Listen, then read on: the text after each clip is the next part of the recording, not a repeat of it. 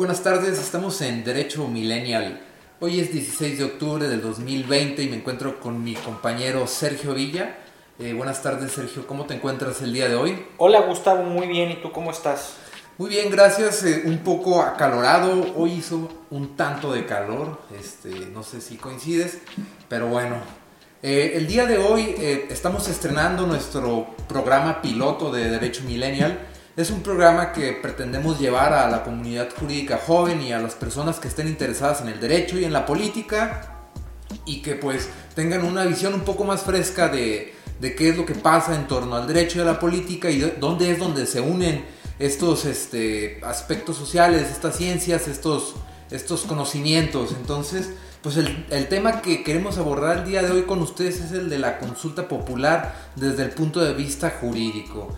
Y pues bueno, tenemos que empezar desde el punto de vista de la fuente del derecho. ¿Qué es lo que, lo que da nacimiento a esta consulta popular? Entonces, pues Sergio Villa, ¿puedes comentarnos dónde se encuentra eh, el derecho plasmado, en, qué ley se encuentra respecto a la consulta popular?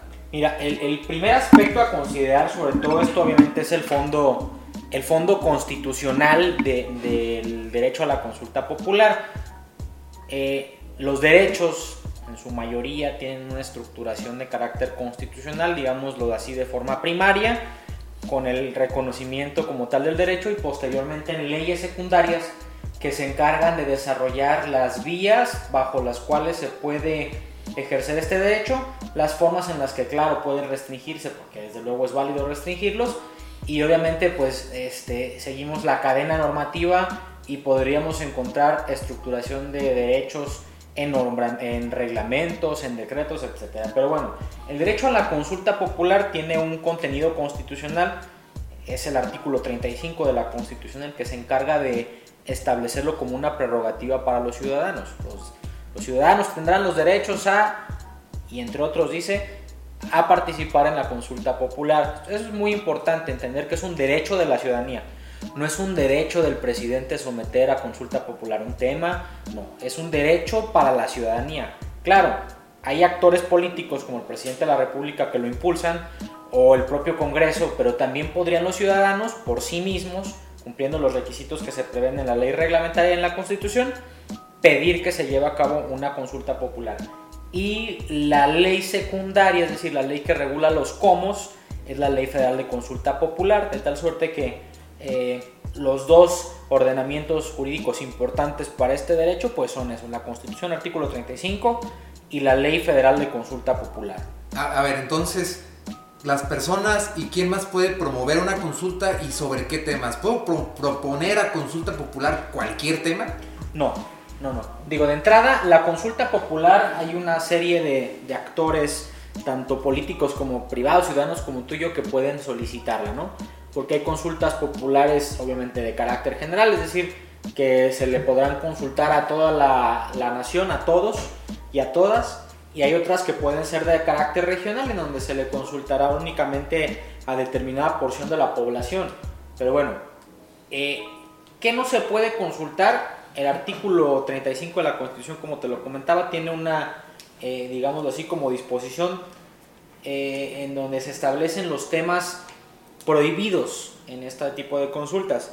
Entre otros, no se puede consultar lo relacionado con restricciones a derechos humanos, eh, no se puede consultar lo relacionado con el artículo 40 de la Constitución, que es en donde se prevé la forma de gobierno representativo, el tipo de, democracia que vamos nosotros a ejercer, etcétera. Entonces no vamos a poder ser nunca comunistas o Mm, no, vamos a poder cambiar de, régimen ya. No, y además, pues, déjame decirte algo, otro de los temas importantes, porque luego la gente comienza a señalarlo, pues obviamente este artículo prevé en esa disposición el tema de, de este, por ejemplo, reelecciones, etcétera, pues obviamente bajo los principios o los postulados que se encuentran en ese artículo 40 que habla sobre la voluntad del pueblo mexicano para constituirse en una república mexicana representativa y democrática supondría que no podríamos, este, pues tratar de preguntar si se, si se comprendería como un derecho humano la reelección indefinida, que es lo que a muchos les preocupa, ¿no? Oh, ya, entonces, eso que dicen de que López Obrador se va a reelegir o que se quiere reelegir o que lo podría consultar, algunos ciudadanos lo dicen, no puede llegar a, materializarse, vaya. La misma constitución tiene una restricción en ese tema, expresa, ¿verdad? Exactamente. Y había un tema, ¿no? En, en, la Corte Interamericana de Derechos Humanos relacionado a eso, ¿no? Hay un país que, que trae ahí una jugada con la Corte, ¿no? Mira, la, la, Corte Interamericana está conociendo un tema relacionado con la elección indefinida, es una opinión consultiva que presentó Colombia, en donde le consulta a la Corte, a ver, Corte, ¿la reelección indefinida se puede considerar un derecho humano? Y esto obviamente tiene cierto, cierto fondo, cierto contexto, que es precisamente el caso boliviano, en donde eh, Evo, Evo Morales, pues es el presidente que de alguna manera en este momento está depuesto de manera forzosa y por circunstancias ajenas al derecho, sea como sea, así es, obtuvo una resolución del Tribunal de Elecciones de Bolivia en donde le dijeron, bueno, es que la reelección indefinida tiene que ser considerada como un derecho humano, tal suerte que la consulta, el fondo de esta consulta que plantea Colombia, pues obviamente tiene ese contexto, ¿no? Pero sí, habrá que esperar ese tema a ver qué dice la Corte Interamericana sobre si se puede o no considerar como un derecho humano. Lo cierto es que aquí en México tenemos pautas muy claras y hay un contexto histórico muy, muy, muy importante que todos conocemos porque nos lo enseñaron en nuestra primaria, en los cursos de historia de qué sucedió en nuestro país cuando una persona se religió indefinidamente y estuvo más de 30 años en el poder. ¿Quién fue? A ver. Porfirio Díaz. Muy bien. Entonces, hay condiciones históricas que generan que en México, en nuestra estructuración constitucional, tenga una restricción para ese tipo de situaciones, ¿no? ok, muy bien. Pues bueno, vamos a, a los hechos. ¿Cuántas consultas se han hecho en México? Mira, hasta el momento, esta que acá, se acaba. Bueno, ¿cuántas se han hecho? Ninguna. Ninguna, se ha podido llevar a cabo. Esta va a ser la primera que se va a poder llevar a cabo. ¿Cuántas consultas se han sujetado al procedimiento? O sea, que se hayan eh, remitido, por ejemplo, a la Corte para que la Corte se pronuncie sobre su constitucionalidad. Cuatro. ¿Cuatro de qué temas? Uno era, se estaba consultando eh, salario mínimo. Ok. Una cuestión relacionada con, con la Comisión de Salarios Mínimos eh, se estaba consultando si se reducía el número de diputados y diputadas plurinominales, así como de senadores y senadoras plurinominales. Otro tema estaba precisamente relacionado con la reforma energética, si no mal recuerdo, y la que conocemos todos, que es la de expresidentes, ¿no? Los primeros tres antecedentes, todos fueron en el año 2014, bueno, el otro ya sabemos cuál es, el tema de expresidentes que fue reciente. ¿Y, qué ha dicho la Corte respecto a estas consultas? O sea, ¿cuál fue su determinación? ¿Qué tipo de sentencia sacó? ¿Qué dijo? O sea, ¿por qué las batió? Me imagino, pues si no tuvimos una consulta ya materializada a la que podamos ir, hayamos podido ir a votar, me imagino que las, las batió, les dio un bat. Este, ¿Qué es lo que, lo que les dijo la, la Corte respecto a... Mira, ¿qué, ¿qué hizo la Corte? Condujo el análisis de todo esto y determinó que existían aspectos relacionados con eh, restricciones a derechos humanos, otro tenía que ver con cuestiones relacionadas con el gasto público y por lo tanto los tres temas, dos de ellos al momento de hablar de este tipo de temas, eh, incurrían en las prohibiciones. El de los diputados y las diputadas, senadores y senadoras plurinominales, pues obviamente entraba de alguna manera por vía de interpretación en lo que establece el artículo 40 sobre la forma de representatividad, ¿no?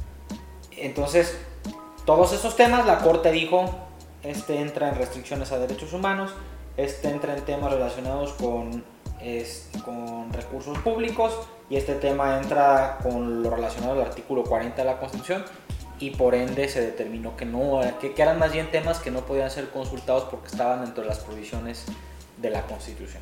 ¿Y la Corte Interamericana de Derechos Humanos qué es lo que, lo que ha dicho respecto al tema? Mira, el tema de la consulta.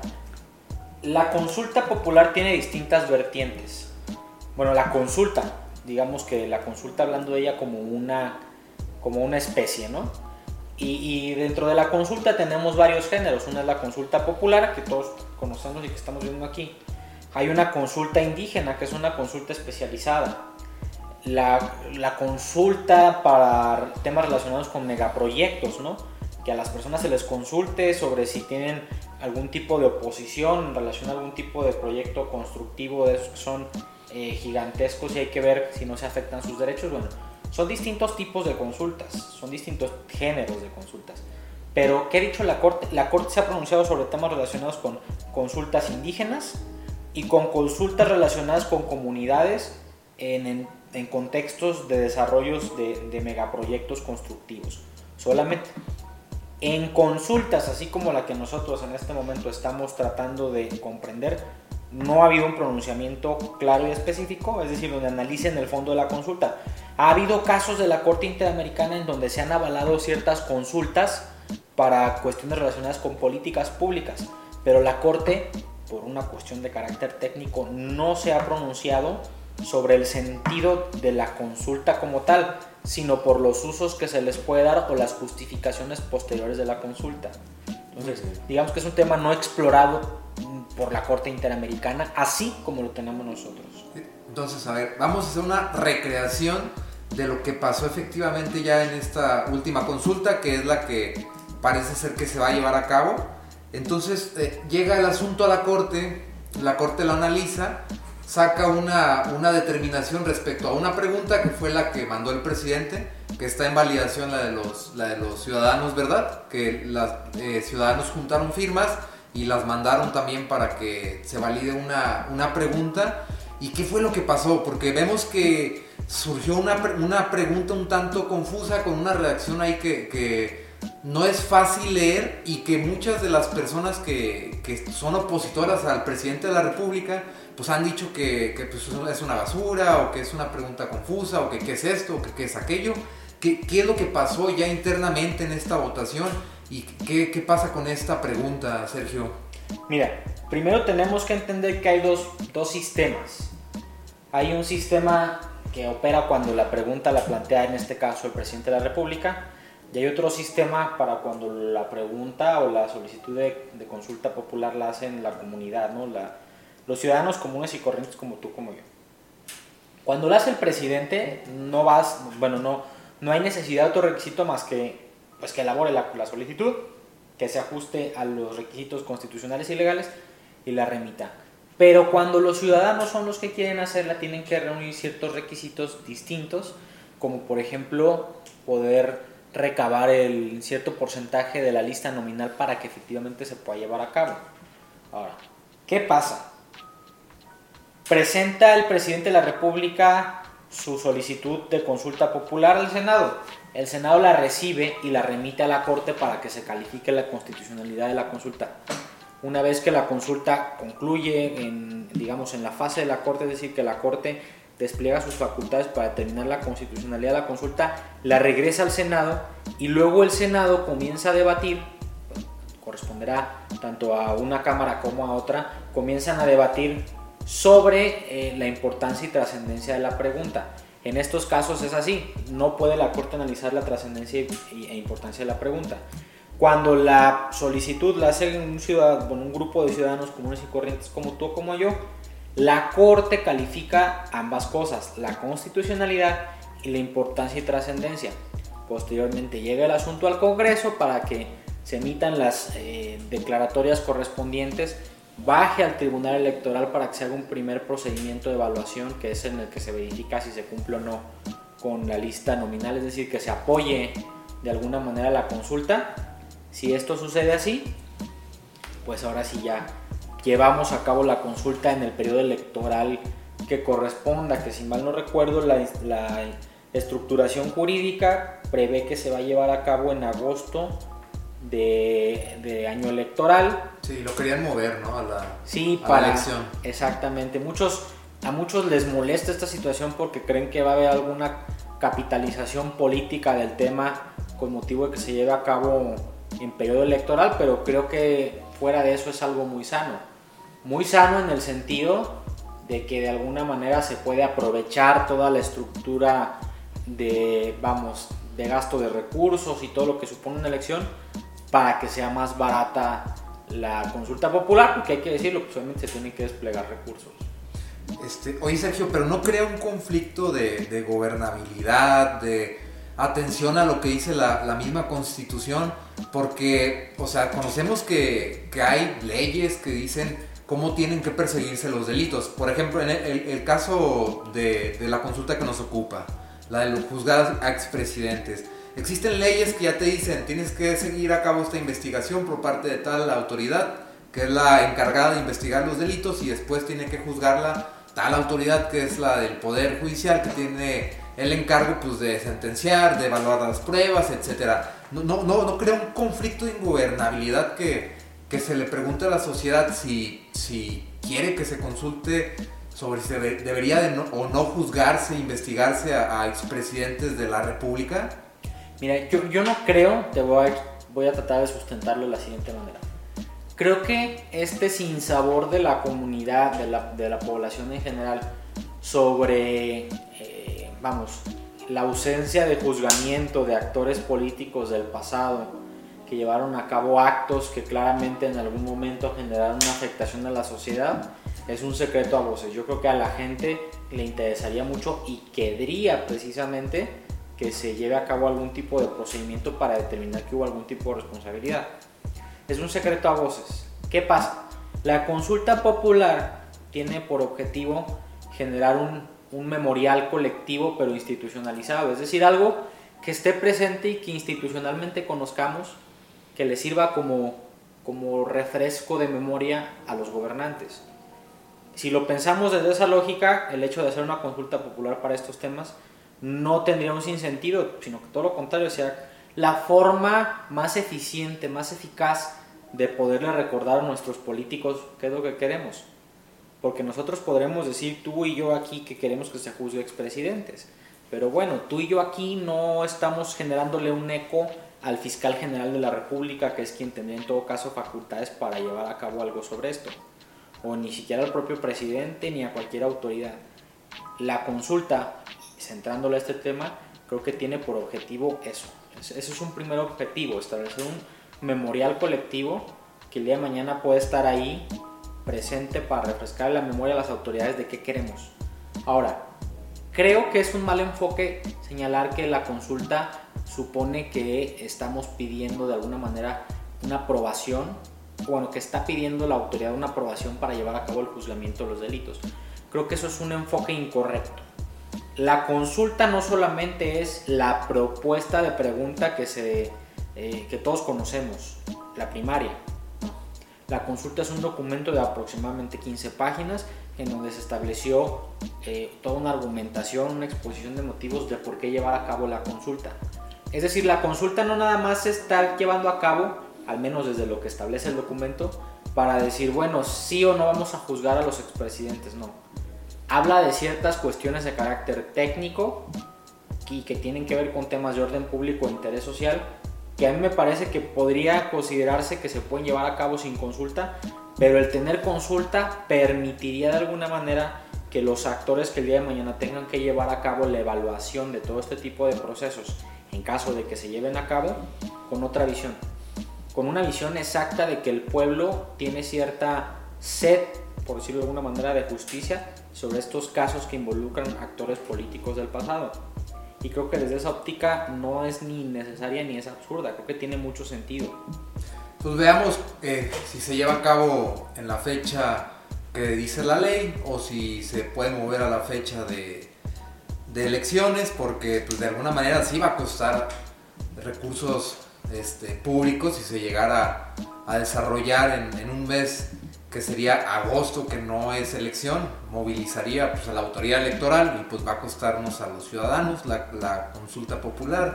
Este, pues para cerrar, Sergio, eh, ¿cuál es tu opinión como, como mortal, como persona? O sea, quitándote la cachucha de, de abogado, especialista en derecho constitucional, en derechos humanos, ¿qué te parece la, la consulta popular? Digo, porque todos tenemos un sentimiento alrededor de este tipo de, eventos, incluso de las figuras como el presidente. ¿Cuál es tu opinión respecto a la consulta ya personal? Mira, creo que no podemos, no podríamos considerarlo como un tema, eh, digamos, tan importante y trascendente porque el pronunciamiento como tal no es una justificación o un requisito previo para poder este, pues llevar a cabo esa actividad de juzgamiento de los expresidentes o los actores del políticos del, políticos del pasado, lo que tú quieras. Eso por una, por una parte. Digamos que yo, así quitándome, como dices tú, la cachucha de lo jurídico, creo que estoy en una posición muy ecléctica en cuanto a que considero efectivamente que no habría necesidad de consultar esto para poder llevar a cabo el juzgamiento de ese tipo de actores. Por otro lado, creo que consultarlo estratégicamente permitiría de mañana evitar muchos, eh, digámoslo así, obstáculos eh, tramposos, que, de esos que suceden en los juicios y con los cuales muchos actores políticos del pasado han logrado eludir la acción de la justicia. Eso podría servir para eso. Eh, no me parece que sea inconstitucional. En lo absoluto no me parece que tenga que ver con restricciones. Mi lectura ni siquiera es que eh, se esté estableciendo como un requisito para juzgar expedientes. Yo no sé dónde sacan eso, no me parece que la pregunta ni la primigenia y mucho menos la segunda eh, tuviera algún tipo de efecto relacionado con eso. Lo que sí creo es que hay que echarle mucha pluma a la constitución y a la ley para que podamos evitar que este tipo de preguntas pues se puedan llevar a cabo sin que exista algún tipo de incumplimiento a la constitución. Sobre todo porque vamos pensándolo de la siguiente manera. Hoy en día quienes son los detractores de la consulta y hablan de que no es constitucional, creo que enfocan mal las cosas y en todo caso tendrían que decir que la consulta eh, quizás no es importante ni es trascendente porque da lo mismo si se tiene o no, se puede llevar a cabo el juzgamiento, ¿no? Y hoy recibe un, balde de agua fría ese tema, ¿no? Digo, con la reciente captura del el general Cienfuegos en Estados Unidos para su posible investigación y deslindar responsabilidades respecto a delitos cometidos en el país vecino del norte, pues de alguna manera viene como a, a, poner una prueba, ¿no? Así como de, aquí apenas estamos viendo de, vamos a consultar y pues en Estados Unidos Somatanga llegaron y, lo agarraron y porque ellos consideran pues que el general cometió algún delito allá y lo van a, lo van a enjuiciar, lo van a investigar, van a presentar sus pruebas de alguna manera eso, eso viene como a como va de agua fría, ¿no? Respecto a, a, qué tan pertinente es una, una, consulta de este tipo o no. Sí, sobre todo porque esto lo ha capitalizado los detractores de la consulta como un... Eh, ves que no necesitas una consulta para poder juzgar a un personaje, pero bueno, de alguna manera sí, esto va... esto que sucedió del exsecretario de Defensa, pues sí, sí es digamos que un como dices tú, un balde de agua fue para el presidente de la República. Fue un mensaje muy claro, creo que en contextos muy distintos, casos muy distintos, pero bueno, la lectura política es esa y pues sí, sí, sí lo veo así. Pues bueno, este fue nuestro primer programa de Derecho Millennial. Muchas gracias por haberlo escuchado. Eh, soy Gustavo Lozano, no sé si me... No recuerdo si me, si me presenté en el inicio. Este, me acompaña Sergio Villa, el abogado Sergio Villa. Y pues bueno, esperemos eh, eh, tenerlos en el segundo episodio. Muchas gracias y gracias por escuchar. Buen día.